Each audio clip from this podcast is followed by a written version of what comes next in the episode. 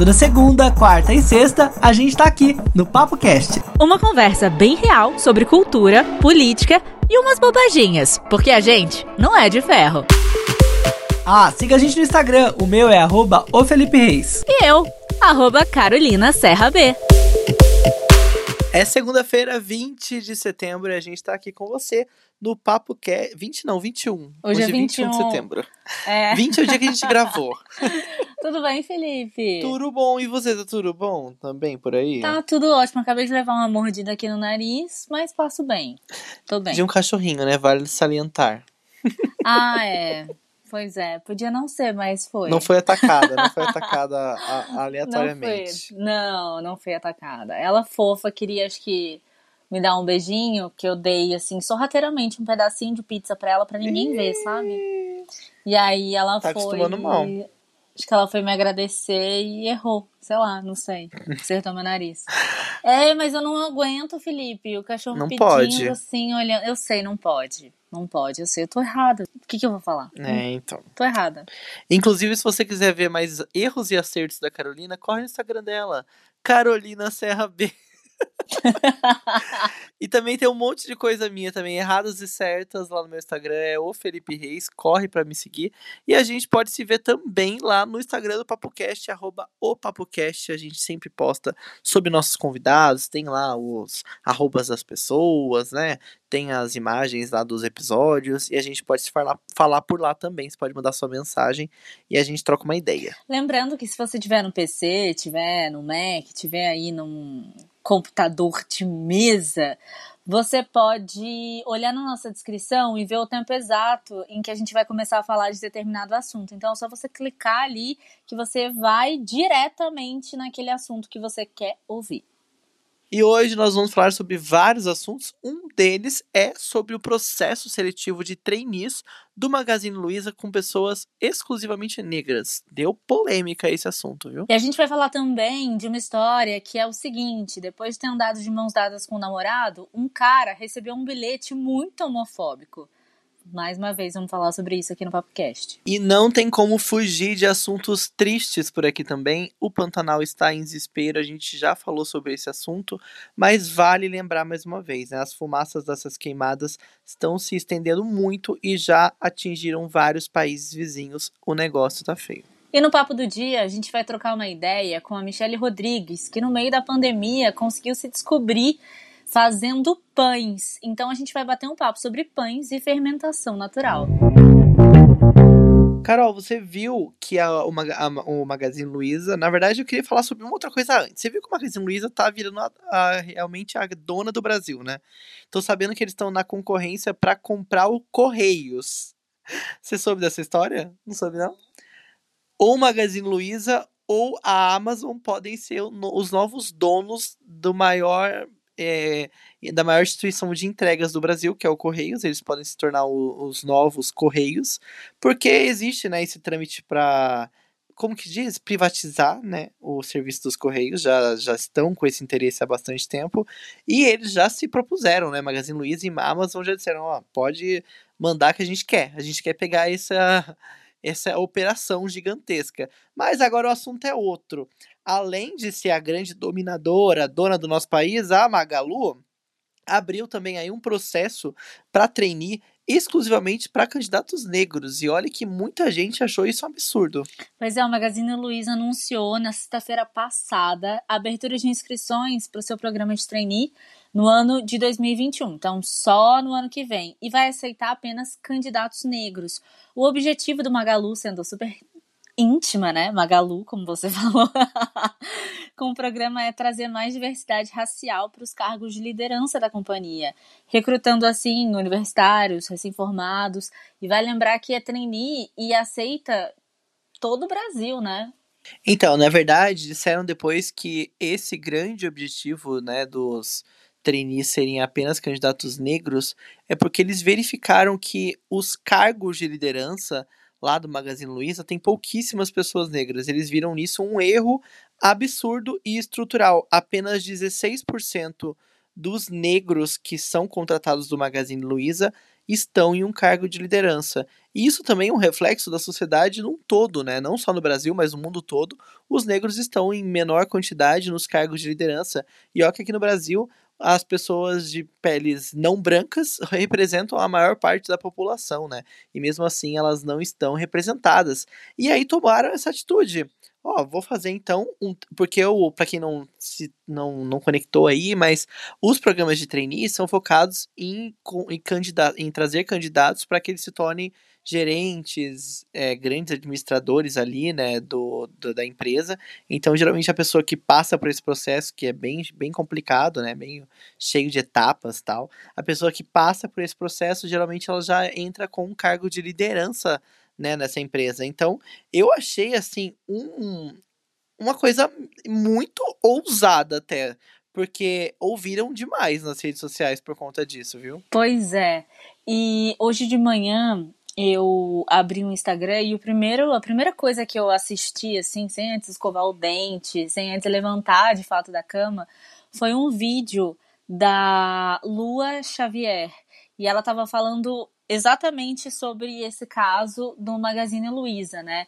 De como isso é importante e explicando, ela teve que explicar para as pessoas que não existe racismo inverso, que isso na verdade as pessoas criaram, tiraram, não sei da onde, e ela foi muito didática. Eu acho até que a gente pode é, repostar esse vídeo, porque ela diz muito claramente, e eu li depois os comentários, algumas pessoas falando assim: olha, num primeiro momento eu não concordei com essa posição do Magazine Luiza, mas ouvindo a sua explicação eu entendi. Então, para mim fica claro e eu fico feliz por isso. É claro que, assim, é, muita gente pode discordar ou não, mas eu achei muito legal. Eu concordo com isso. Eu acho que a gente tem um, um, uma reparação a fazer. E fico feliz que o Magazine Luiza, uma empresa que está crescendo bastante, que está se preocupando se é marketing ou não, a gente não sabe, mas que outras empresas podem fazer isso também. E lá dentro vai ter sim preto. E aí esses pretos podem olhar por outros pretos, entendeu? Então isso é muito legal. Então, e muitas pessoas, como a Carol disse, discordaram dessa, a, dessa atitude. Algumas até um pouco famosas por polarizar na internet. Um rapaz disse o seguinte: como criar e alimentar o racismo? O Magazine Luiza está nos ensinando dividir para enfraquecer e enfraquecer para conquistar. E aí teve uma pessoa também que comentou que é, chama atenção a iniciativa de racismo é não entender a diferença entre discriminação positiva e negativa para a exclusão de grupos. Parece que as pessoas começam a, também a reverter toda a história, né? Se a gente já está mostrando dados, gente, as pessoas negras não conseguem ser líderes porque existe todo um passado histórico que foi acometido. E aí, como vai corrigir isso? Como você vai chegar na sua empresa? E até ouvi uma thread a respeito desse assunto de um cara que perguntava quantos chefes negros você já teve? E eu vou responder aqui que eu nunca tive nenhum chefe negro. Eu também nunca tive nenhum chefe negro. Como resolver um problema estrutural de séculos? Aí, entendeu? Não tem como resolver do dia para noite. Então, algumas atitudes são paliativas até que aquilo se resolva. Como as cotas, né? Eu acho que é esse o assunto. Não tem muito o que fazer. E aí fica discutindo, sabe? Sério, é escroto.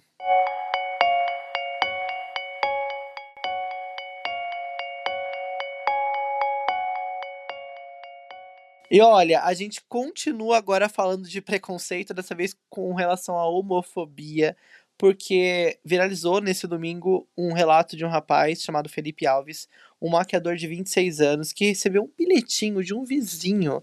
A Carol daqui a pouco vai ler pra gente esse bilhete, porque ela é boa de ler letra de médico, porque a letra não tá muito fácil. Vai, vai, vai, vai analisando já aí, Carol. Mas, ó, o bilhete foi porque ele tava abraçado com o namorado. Não, tava de mão dada, nem abraçado, tava de mão dada com o namorado no condomínio e um vizinho achou que devia mandar um recado para ele. O vizinho escreveu o seguinte: Olá, vizinho. O condomínio Tananã é um local de família. Respeitamos todas as pessoas e não nos importamos com o que cada um faz dentro de, de seu apartamento. Mas essa semana eu tive que explicar para o meu filho pequeno o porquê de dois homens estarem de mão dadas andando pelo estacionamento. Respeito, por favor. Ai, gente, sério. É, é, é, O que, que você fala numa Amigo, coisa eu dessa? ia, eu ia escrever um outro bilhete e falar assim: olha, você precisa explicar porque é uma coisa normal e que todo mundo vai, sabe, tipo, Que bom que você tem que explicar, né? Que bom que você assim, tá educando tipo, seu, sabe, tipo, seu filho. como é que eu vou explicar? Amigo, você não sabe falar? Você não sabe escrever? Você não sabe. Sabe? É muito patético isso. E essa semana. Não, semana passada também teve o caso daquele cara. Leão, Juba. Eu não sei o nome dele. João Gil... Não é João Gilberto, gente. Gilberto Barros. É, Gilberto Barros. é, E ele tava dando uma. escroto, né? Que falou que bateria, né? em- Isso, que ele espancaria, que, ah, porque também tava no estacionamento. Eu chegava lá na, na, na Rádio Globo e tinha que ver dois barbudos se beijando. Não que eu tenha alguma coisa contra, tenho até amigos que são, mas eu espancaria alguém que fizesse isso do meu lado. Cara, sério, tipo, pelo amor de Deus, você não tá mais nesse nível desse universo, desse, desse planeta Terra, sabe? Tipo, tem, tem alguma coisa errada aí com você e não é com as outras pessoas. Eu fico indignada com isso. Então, e aí o rapaz, o Felipe, né, que foi quem recebeu esse recado, como não tinha identificação, ele foi colocou no grupo do WhatsApp, lá do, do bloco dele, e colocou e mandou pro síndico a mensagem, né? Inclusive o síndico, que é o Charles Shell, Shill, sei lá, ele foi procurado pelo UOL, conversou com ele, e aí o síndico disse o seguinte. Isso foi feito de forma pública no grupo de moradores. Nos manifestamos no grupo onde o Felipe anunciou o recebimento do bilhete para que os moradores entendessem que o condomínio não aceita qualquer tipo de preconceito, ainda mais de forma criminosa, como foi o caso. Que bom, né, que o condomínio se posicionou de forma adequada, né? Porque basicamente o que, que tem a pessoa andar de mão dada e aí alguém te manda um bilhete? Pelo que se entendeu até agora, ninguém soube, né? Sobre quem foi que escreveu esse bilhete, também não identificou. Mas eu acho que fica como um bom alerta, né? Porque os pais do século XXI precisam estar mais antenados, né? Sim, e assim, só de não ter o número do apartamento da pessoa, isso já significa que ela, tipo, não, não quis se identificar porque sabe que tá fazendo merda, né? O Felipe e o namorado, eles registraram um boletim de ocorrência. Isso que você falou é muito legal também, né?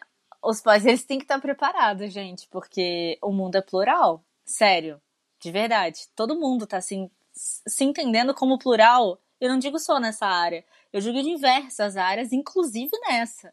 Então, so sorry. Você que lute, né, querido? Se você não sabe explicar alguma coisa, É. vai estudar. Pelo amor de Deus. Você que É, lute. não vem me jogar seu preconceito pra cima de mim porque você não sabe explicar alguma coisa. Vai procurar ajuda, vai procurar um psicóloga, vai aprender, vai estudar e depois isso você dá aí. seu jeito, né? Agora não vem querer jogar essa merda aí em cima da gente, né? Pelo amor de Deus, se toca.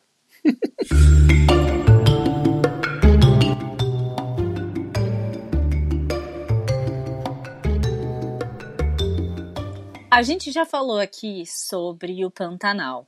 E agora a gente vai trazer mais notícias porque o negócio tá muito, mas muito cabuloso. A fumaça das queimadas está se estendendo por mais de 4 mil quilômetros e já atingiu até os países vizinhos. Gente, teve uma nuvem cinza que chegou no Peru, na Bolívia, no Paraguai, na Argentina e no Uruguai. Em 19 dias de setembro, focos do calor na Amazônia já são 34% maiores do que no mesmo mês que 2019.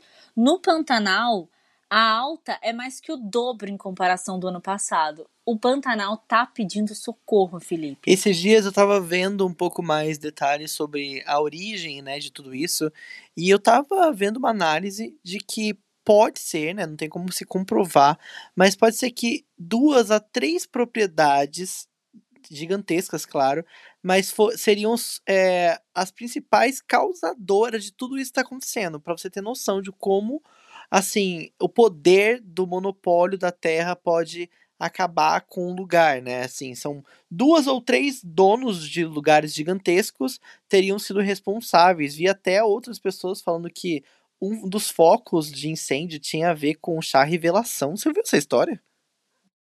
Gente, eu falei, como assim? Que loucura! Tipo, fizeram um chá revelação com fogo e aí, tipo, o negócio perdeu o controle, sabe? São várias histórias. Mas a verdade é que parece que o governo tá cagando pra isso. O Bolsonaro foi lá pro, pro Centro-Oeste nesse final de semana e não sei se você viu, mas ele, o avião do próprio avião da comissão teve que voltar, não conseguiu descer porque tinha tanta fumaça que eles não conseguiram nem pousar, tiveram que arremeter lá na hora de fazer o pouso. E no discurso do Bolsonaro, ele tava, tipo, super felizão. Não, gente, relaxa, isso é super normal, acontece todo ano. Sabe? Desdenhou de uma coisa que a gente tá vendo imagens chocantes de animais morrendo queimado. Muitos animais queimados, vivos, muitos, assim, que morreram, assim, de forma brutal. Várias paisagens naturais e paisagens únicas brasileiras de um bioma riquíssimo que simplesmente desapareceram. É, eu acho que o Bolsonaro, ele já tem essa falta mesmo de interpretação, ele não consegue entender, né, o que é real, o que é uma brincadeira, o que é quinta série, o que é jogo pra valer. Ele não entende isso. Então a gente vai passar números aqui pra ver se de repente, quem sabe, ele tá ouvindo esse podcast.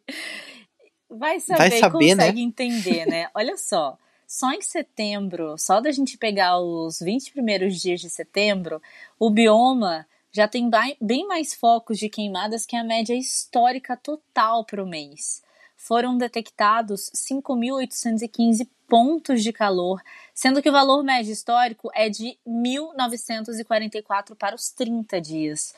Então, assim, mais que dobrou né, esse número. E eu tava vendo, conversando com algumas pessoas, a gente tem família também no, no Mato Grosso do Sul, Mato Grosso e tal. E aí o pessoal falando que realmente lá tá muito complicado. Fora que também as pessoas que moram ali, moram próximas e tal, nas cidades, elas respiram isso, né? E, tipo, tudo fica transformado. Esses dias no sul teve uma, uma chuva preta. Não sei também se você viu isso. A chuva preta, ela aconteceu em dois dias e algumas pessoas falaram que poderiam ser por conta de todas essas queimadas que estão acontecendo. E a gente já viu que o, as fumaças, a fumaça, ela tá percorrendo, né? Por outros lugares, por, por mais de 4 mil quilômetros. Então, é uma coisa que ela não acontece só aqui toda causa vai ter uma consequência muito grande, né? Ainda mais na proporção que esses incêndios, que esses focos estão acontecendo. Inclusive, um registro do INPE por satélite é, de sábado mostra que a fumaça tomou praticamente todo o nosso continente. É chocante você ver a imagem com a, a identificação né, do que, que é fumaça. Quando você olha e fala, não é possível. Assim, eu acho que 80% do continente sul- sul-americano tá tomado, Tomado. por fumaça depois de tudo isso que aconteceu. Então a gente está criando um caos. Inclusive, nesse mesmo assunto, eu estava terminando de ver hoje aquela série do Castanhari que eu cheguei a comentar aqui. E em um dos episódios eles falam sobre a todas as vezes que a Terra foi Uhum. abalada ou que passou por um Sofreu tipo de destruição. grandes, Grandes é, grandes impactos. crises, sei lá, é, impactos. E aí teve uma delas que foi que está sendo agora, que é a crise humana, né? Que pela primeira vez, por mais que a Terra tenha sofrido vários momentos por problemas absurdos, eram naturais de meteoros, da própria Terra, né, se evoluindo tal. E dessa vez o homem conseguiu causar grandes danos absurdos ao planeta e a gente já conseguiu extinguir mais de 300 espécies de animais e um monte de outras coisas só com o nosso péssimo poder, né, de acabar com tudo. Então, eu acho que é muito triste saber que o Pantanal tá destruído e o que, que a gente tá fazendo por isso, né? E o que, que nossos governantes estão fazendo? Isso que é o mais chocante.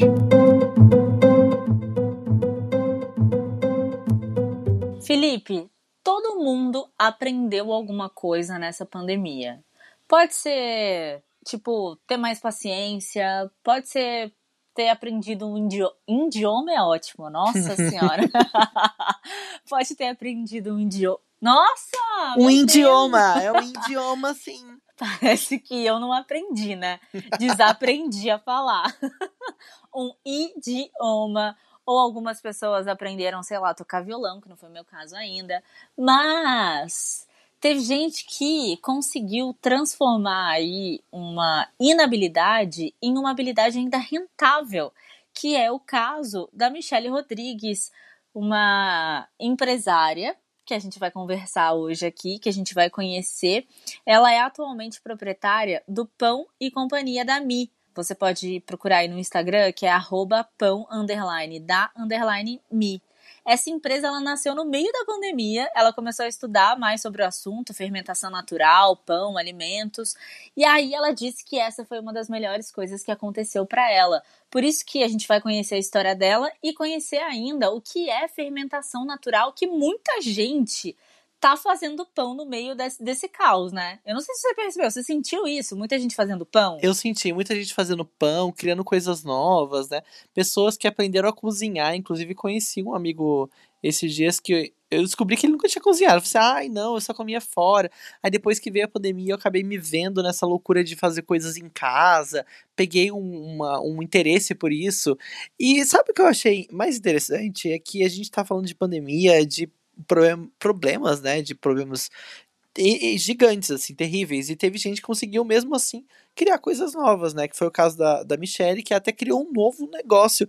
Michelle, seja bem-vinda ao podcast. Muito obrigado pela sua presença aqui. Oi, Carol. Oi, Felipe. Muito legal estar aqui participando do PapoCast. Eu tenho uma mega curiosidade para saber o que é fermentação natural, porque eu sempre ouvi as pessoas falar, falarem sobre isso, ouvi também falar que é legal e tal, mas eu não não faço ideia do que seja isso. O que, que é, Michele? Conta pra gente. Eu sempre digo que falar de fermentação natural é algo sensacional, milenar. A fermentação ela sempre existiu no mundo. Ela trata-se de um processo da natureza, que sem ele provavelmente não existiria a vida como a gente conhece hoje. Existem muitos estudos realizados, e o último registro mais antigo sobre o fermento na produção de pães é de 3700 a.C. A sua origem está ligada ao início do cultivo de grãos pelo homem.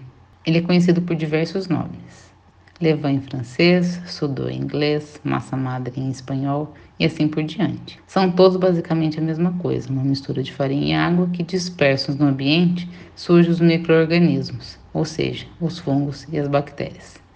As principais bactérias presentes no fermento natural são os lactobacilos, que são as bactérias do bem, as inofensivas, que se alimentam de matéria orgânica.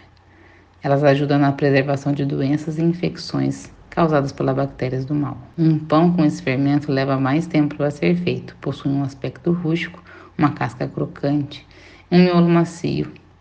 Ele tem um sabor levemente azedo, mas é incomparável. É sensacional. Caramba, agora eu quero saber o seguinte, qual é a vantagem dessa fermentação natural para nossa alimentação assim no geral? Quais são, quais são os maiores benefícios? São diversos benefícios do pão de fermentação natural. Vou apresentar aqui para vocês alguns. É um sabor e uma textura diferenciados, maior digestibilidade, um menor índice glicêmico, não tem conservante nenhum, aumenta o teor de bactérias benéficas no intestino. E a principal grande vantagem se relaciona à saúde. Normalmente a fermentação é feita mais lenta, de 8 a 24 horas. No meu caso, eu faço meus pães normalmente com uma fermentação de 12 a 14 horas. Esse tempo longo de fermentação garante algumas vantagens. A quebra do glúten. Quando a fermentação é mais lenta, o glúten sofre a deterioração natural e se quebra em proteínas mais simples.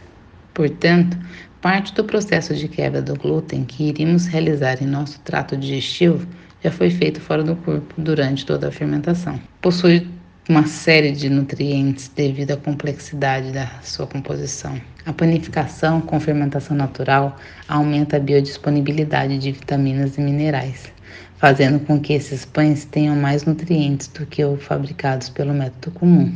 Além disso, nesses casos, não há adição de conservantes no fermento, tornando o alimento ainda mais nutritivo. Sem falar que com ele auxilia na regularização da flora intestinal, as chances de que você perca nutrientes no percurso dentro do corpo são menores. Ele ainda ajuda no sistema digestivo a funcionar adequadamente, trazendo muito mais conforto. E quanto tempo dura um pão com esse tipo de fermentação? Porque imagino que seja diferente, né? É uma coisa mais artesanal, uma coisa mais, né, natural, assim. E aí? A durabilidade desses pães feito com fermentação natural é longa, se você comparar com um pão industrializado. Na fabricação do fermento natural é produzido ácido acético. É uma substância que inibe o crescimento do bolor. Esses pães podem ser armazenados por mais tempo, numa média de 5 dias, e podem também ser congelados por até 2, 3 meses, sempre em sacos plásticos ou de tecido. Eu tenho clientes que por exemplo, eles compram, eles não são da cidade, eles compram dois, três e levam, congelam. Aí tem maneiras de ser congeladas. É, você pode congelar ele tanto inteiro ou fatiado. Então, assim, se você congela inteiro, quando você retira, borrifa a água e aí ele você coloca no forno, ele volta toda a textura e o aroma. Se você faz ele em fatia, tem muita gente que prefere para facilitar, você retira e vai direto para a frigideira. Eu digo que sempre é bom a frigideira, que ela é prática, normalmente todo mundo tem em casa, e você coloca um azeite, uma manteiga e ele te dá todo a, aquele gosto incomparável do pão de fermentação. Ai, que delícia esse assunto, eu tô adorando, porque eu adoro pão. E eu já quero saber o seguinte, Michele, qual que é a vantagem de assar um pão nessa panela de barro? Como que funciona isso aí? Tem pessoas que utilizam também as de inox, também dá certo. São, claro que elas ficam com texturas diferentes, como muita gente também assa sem panela. Eu, como me adaptei a assar na panela de barro, eu, eu gosto da textura que sai o meu pão. Então, assim, ele tem um aspecto de casca dura por fora e macio por dentro. Isso porque a panela ela é pesada, então ela fica bem vedada, formando vapor dentro e atingindo uma temperatura que se assemelha aos fornos profissionais, por exemplo. Tem pessoas que não têm a panela em mãos, ela não precisa deixar de fazer pão, mas ela precisa fazer vapor dentro do forno e então assim acaba dando um pouco mais de trabalho. Esses pães eles precisam ser assados numa temperatura alta, a 250 graus, para poder atingir esse aspecto da casca dura e do miolo macio. Senão você não consegue chegar.